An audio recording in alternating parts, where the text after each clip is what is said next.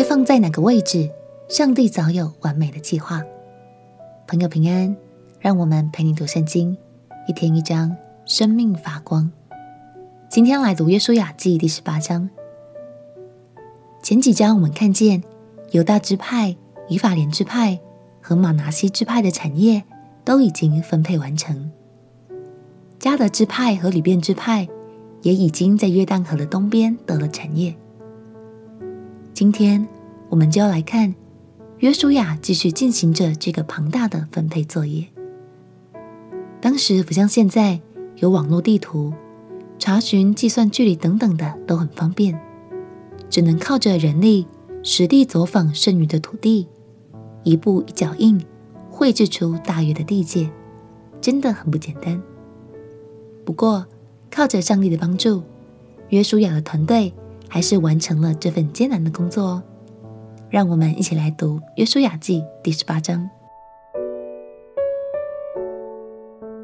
《约书亚记》第十八章，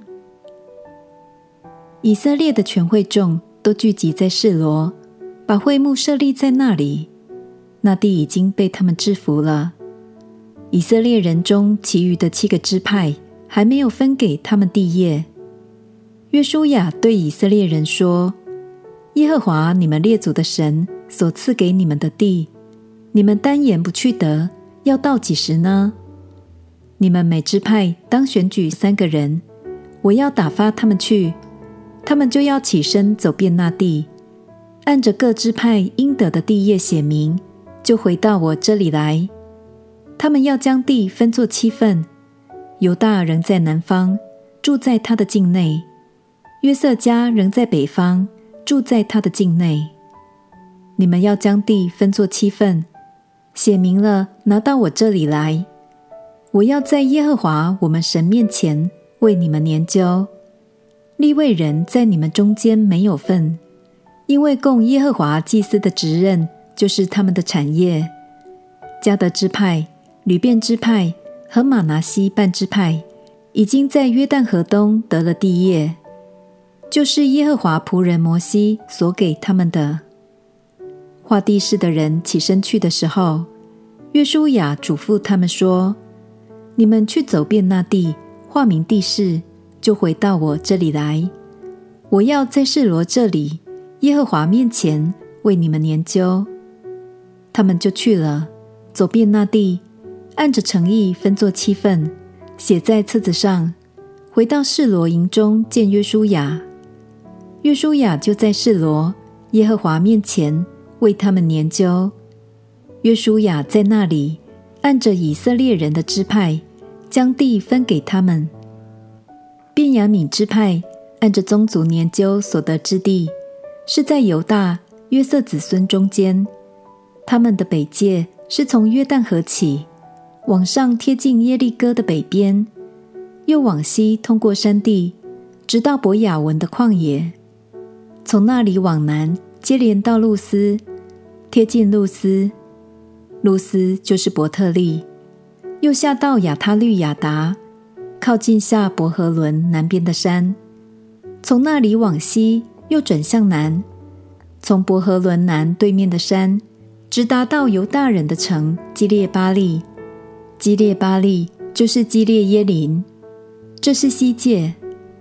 南界是从基列耶林的井边起，往西达到尼弗多雅的水源，又下到新嫩子谷对面山的井边，就是利乏音谷北边的山，又下到新嫩谷，贴近耶布斯的南边，又下到隐罗杰，又往北通到隐示麦，达到亚都明坡对面的基利律，又下到流便之子坡罕的磐石。又接连到亚拉巴对面，往北下到亚拉巴，又接连到伯和拉的北边，直通到沿海的北岔，就是约旦河的南头。这是南界，东界是约旦河。这是便雅悯人按着宗族，照他们四围的交界所得的地业。便雅悯支派按着宗族所得的城邑，就是耶利哥、伯和拉。伊麦基西、博亚拉巴、西马脸、伯特利、亚文、巴拉、俄弗拉、基法阿摩尼、俄弗尼、迦巴，共十二座城，还有属城的村庄。又有基遍、拉玛、比路、米斯巴、基菲拉、摩萨、利坚、伊利皮勒、塔拉拉、喜拉、以利弗、耶布斯。耶布斯就是耶路撒冷。基比亚、基列，共十四座城，还有属城的村庄。这是便雅悯人按着宗族所得的地业。感谢神，他为以色列人拣选了约书亚这样忠心又尽责的好领袖，完成了很不容易的任务。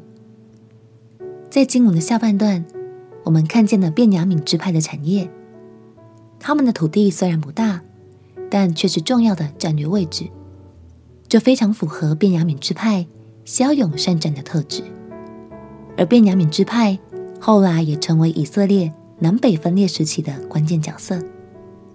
可以相信，这一切的分配都是来自神的安排。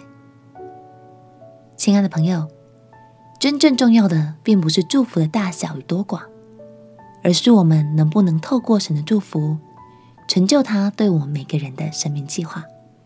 相信神会帮助你，也相信他为你所预备的一切都有他美好的心意。我们一起来祷告，亲爱的耶稣。谢谢你早已为我预备好一切，也对我的生命有完整的计划。求你帮助我活出这些美好的计划，并且一路信靠你的祝福与带领。祷告奉耶稣基督的圣名祈求，阿门。信靠神的每一句话语，他会带你走往祝福的方向，活出美好的人生。陪你读圣经，我们明天见。耶稣爱你，我也爱你。